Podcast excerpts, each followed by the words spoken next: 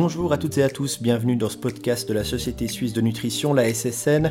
C'est le quatrième d'une série de cinq qui porte sur l'alimentation de la femme durant la grossesse et l'allaitement. Et justement, durant ces périodes, c'est quoi une alimentation équilibrée? Pour y répondre, il y a avec moi Muriel Jacquet, diététicienne diplômée. Vous travaillez à la SSN. Bonjour. Bonjour. L'alimentation équilibrée, c'est très différent pour une femme enceinte que pour une personne qui ne l'est pas Non. On recommande aux femmes enceintes et à celles qui allaitent d'avoir une alimentation variée, équilibrée, comme pour le reste de la population. Dans les grandes lignes, il n'y a pas de différence. Il y a juste certaines quantités qui seront augmentées et certains aliments qui devraient être évités.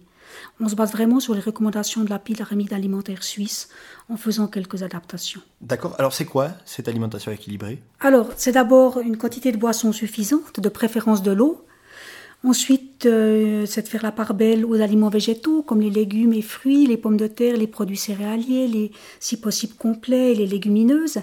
Et en quantité plus modeste, mais quotidiennement, il faudrait des produits laitiers et un autre aliment protéique comme la viande, le poisson, les œufs ou le tofu. Et aussi des huiles végétales et des fruits à coque. Les sucreries et les snacks salés sont les aliments qui devraient être consommés dans les plus petites quantités en fait. Vous avez parlé de boisson. Il faut boire quelle quantité durant la grossesse ou durant l'allaitement? À la femme enceinte, on recommande de boire un litre et demi à 2 litres par jour. Les besoins en liquide sont un peu plus élevés qu'en temps normal. Et durant l'allaitement, les besoins augmentent encore et la femme devrait boire au moins 2 litres par jour. Mais c'est pas profitable de dépasser les 3 litres. Ça sert à rien de boire trop non plus. Comme pour tout un chacun, en fait, la boisson idéale, c'est l'eau, l'eau du robinet ou minérale, mais ça peut aussi être des infusions d'herbes ou de fruits, par exemple. Et au niveau des boissons, il y a quelques restrictions durant la grossesse et l'allaitement. Il est notamment préférable de limiter la consommation de caféine et donc de boire le café et le thé, qu'il soit noir, vert ou blanc, avec modération, c'est-à-dire au maximum une à deux tasses de café par jour ou quatre tasses de thé. C'est aussi préférable d'éviter les energy drinks et les boissons à la quinine comme les toniques, et en ce qui concerne les boissons alcoolisées, il est conseillé de les éviter totalement durant la grossesse. Et durant l'allaitement, elles devraient aussi être évitées ou au moins consommées très occasionnellement seulement et en petite quantité. Et si la femme en consomme durant l'allaitement, à l'allaitement, c'est préférable qu'elle le fasse juste après une tétée. On a toujours l'impression qu'une alimentation équilibrée, c'est beaucoup de produits végétaux. Il faut leur donner quelle place dans une alimentation équilibrée? Alors, il y a une place importante, en effet. Les fruits et les légumes, les pommes de terre, les céréales complètes et les légumineuses, comme les lentilles, les haricots en grains, les pois cassés, pois chiches, c'est des aliments très riches en certaines vitamines et en certains sels minéraux importants et aussi en fibres alimentaires. Et les fibres alimentaires, avec une consommation d'eau suffisante, participent à la prévention de la constipation notamment qui peut s'installer durant la grossesse. En ce qui concerne les fruits et les légumes, on recommande à tout un chacun d'en consommer au moins 5 par jour, c'est-à-dire 2 portions de fruits et 3 portions de légumes au minimum, et en variant les couleurs si possible. Une portion, ça correspond environ à une poignée. Durant la grossesse, c'est particulièrement indiqué aussi de laver soigneusement les fruits et les légumes qui seront consommés crus. Et puis pour ce qui est des aliments farineux comme les pommes de terre, le riz, le pain, les pâtes, les autres produits céréaliers et les légumineuses, ils fournissent en plus de l'énergie sous forme de glucides. Et si au début trois portions d'aliments farineux par jour ça suffit, en avançant dans la grossesse et durant l'allaitement, une quatrième portion elle peut être nécessaire pour couvrir les besoins en énergie qui sont augmentés en fait. Ça peut être une tranche de pain en collation ou un peu plus de pâtes ou de riz au repas par exemple. Et pour ce qui est des produits laitiers ou de la viande, il faut en consommer tous les jours pendant une grossesse? Alors les produits laitiers, oui, c'est préférable. La viande, non. En fait, on recommande de consommer chaque jour 3 à 4 portions de produits laitiers durant la grossesse et l'allaitement. Ils sont des bons fournisseurs de protéines et de calcium notamment.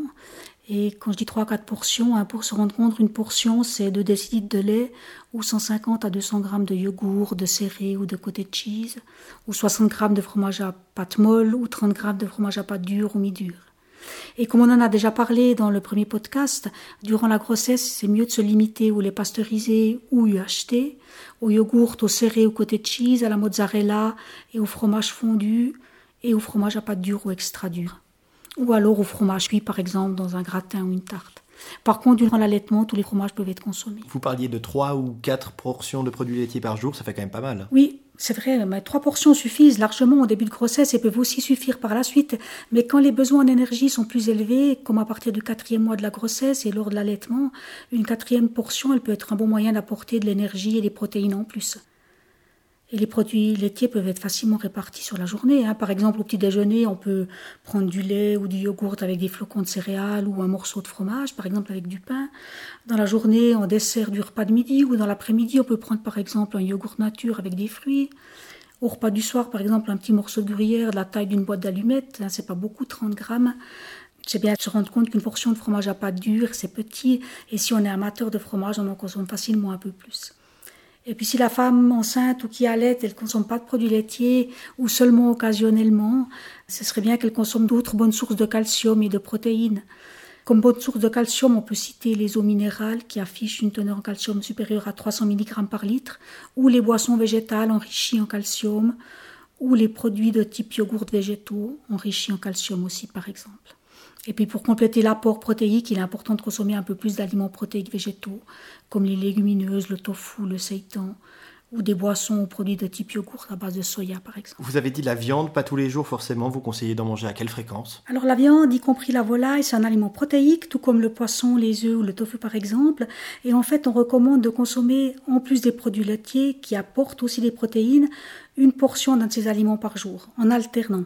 Donc c'est chaque jour une portion de viande ou de volaille ou de poisson ou d'œufs ou de tofu ou d'autres sources de protéines végétales comme le seitan par exemple ou le corne. Donc la viande est une très bonne source de fer également, mais une portion de viande ou de volaille de 100 à 120 grammes deux à trois fois par semaine, c'est suffisant en fait. Il faudrait éviter de consommer du foie durant les trois premiers mois de la grossesse et éviter aussi le gibier durant toute la grossesse et l'allaitement. Et en ce qui concerne le poisson alors le poisson, c'est aussi un aliment protéique, donc il peut être consommé au remplacement de la viande. Et surtout s'il est gras, il est très intéressant pour son apport en acide gras oméga 3 à longue chaîne qu'on appelle EPA et DHA, et qui joue un rôle important dans le développement du cerveau du bébé. On recommande aux femmes enceintes et qui allaitent d'en consommer une à deux portions de 100 à 120 grammes par semaine, ou si la femme enceinte euh, qui allait n'apprécie pas le poisson, en discussion avec le médecin, éventuellement de prendre des compléments d'EPA et DHA. Mais pendant la grossesse et l'allaitement, il est préférable d'éviter certains poissons comme le marlin, l'espadon, le veau de mer, mais aussi le saumon et le hareng qui proviennent de la mer Baltique, et le thon frais et le brochet étranger devraient être consommés au maximum une fois par semaine, car tous ces poissons en fait peuvent contenir des polluants. Et on peut peut-être rajouter quand même finalement, ça, concerne aussi la viande et les œufs, en plus du poisson, c'est que tous ces aliments devraient être si possible bien cuits durant la grossesse. Durant l'allaitement, après, il n'y a plus besoin de faire attention à cet aspect-là. Euh, concrètement, on compose comment un repas équilibré pour une femme enceinte? Alors un repas équilibré se compose idéalement de trois éléments de un ou plusieurs légumes ou fruits, d'un aliment farineux et d'un aliment protéique qui peut être là donc, comme on l'a vu, la viande, le poisson, les œufs, le tofu ou d'autres sources végétales de protéines ou un produit laitier. Ça, ça vaut pour tous les repas. Hein. Ça peut être un repas chaud, comme par exemple du poisson avec des épinards et du riz complet, ou des pâtes avec une sauce tomate, du fromage râpé et une salade. Mais ça vaut aussi pour des repas froids, comme par exemple un sandwich au fromage avec des tomates cerises, ou une salade mêlée complète qui comprendrait des crudités, des pommes de terre et des œufs. Et ce schéma, il est aussi valable pour un petit déjeuner, par exemple un muesli composé de lait, de flocons d'avoine et de fruits, ou un yogourt nature avec des fruits et une tartine, par exemple. Et pour la préparation des repas, que ce soit pour cuire ou pour la salade, on recommande d'utiliser sur la journée 2 à 3 cuillères à soupe d'huile végétale, dont si possible la moitié sous forme d'une huile qui a une bonne teneur en acide gras oméga 3, comme par exemple l'huile de colza. Et on n'a pas encore parlé des fruits à coque, comme les noix, les noisettes, les amandes et les graines oléagineuses comme par exemple les graines de lin, le tournesol de courge. C'est aussi des aliments riches en graisse et en acides gras essentiels comme les huiles, mais ils apportent en plus aussi des fibres alimentaires et de nombreuses substances intéressantes pour la santé. On recommande d'en consommer une petite portion de 20 à 30 grammes environ chaque jour. Ils peuvent être ajoutés soit au repas ou dans une salade ou un muesli par exemple. Ils peuvent aussi être consommés en collation telle qu'elle. Et pour assaisonner tout ça, il faudrait éviter de mettre trop de sel, trop d'épices Alors il est toujours conseillé de saler modérément ces aliments. Et ça c'est aussi valable durant la grossesse et l'allaitement, mais ce n'est pas spécifique à la grossesse et l'allaitement. Il ne faut pas être particulièrement restrictif. Il est par contre assez important d'utiliser du sel de table iodé. Et en ce qui concerne les épices, il n'est pas nécessaire de changer ses habitudes. Le bébé, dans le ventre de sa mère ou au travers du lait maternel, il va se familiariser avec les saveurs de la cuisine familiale. Par contre, si durant la grossesse, la femme souffre de brûlure d'estomac, ça pourrait être préférable d'éviter les épices fortes qui pourraient irriter assez localement. On sait qu'une femme enceinte a besoin de plus de calories, elle devrait manger plus souvent Alors c'est à chacune de trouver son rythme en fait. Trois repas principaux, c'est le minimum conseillé et ça peut être complété par une, deux ou trois collations selon les besoins et les envies. Par contre, il est préférable d'éviter de grignoter en continu car ça empêche le corps de pouvoir bien distinguer quand il a faim et quand il est rassasié. Alors les collations, elles ne sont pas toujours indispensables, mais elles offrent quand même des occasions de varier son alimentation. Par exemple, de consommer des fruits s'ils ne sont pas contenus dans les repas principaux, ou euh, ça permet d'éviter aussi des repas principaux trop copieux qui pourraient provoquer un inconfort digestif durant la grossesse notamment. Car évidemment, ben moins on mange de repas, plus ceux-ci devront être copieux. Quand vous dites collation, vous pensez à quoi? Alors une collation, c'est un tout petit repas. Le but n'est pas de couper l'appétit pour le repas suivant. L'idéal, c'est de choisir un ou deux aliments et en priorité des fruits ou légumes et des produits céréaliers. Mais ça peut aussi être un produit laitier ou des fruits à coque, par exemple.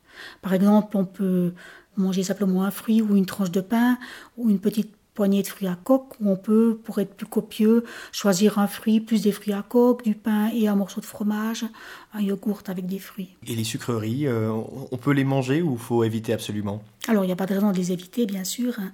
Pour les femmes enceintes et qui allaitent, les recommandations sont les mêmes que pour toute la population. Les sucreries devraient être consommées en petite quantité seulement.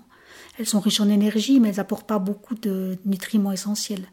Mais le chocolat, les biscuits ou autres desserts sucrés peuvent aussi entrer dans la composition d'une collation ou d'un repas en petite quantité. Il n'y a pas de problème. Merci Muriel Jacquet. Merci à vous. Et quant à vous, chers auditeurs et auditrices, si vous voulez en savoir plus sur le sujet de l'alimentation durant la grossesse et l'allaitement, rendez-vous sur sge-ssn.ch, c'est le site de la Société suisse de nutrition. Vous trouverez également les quatre autres épisodes de ce podcast. Merci de votre écoute et à bientôt.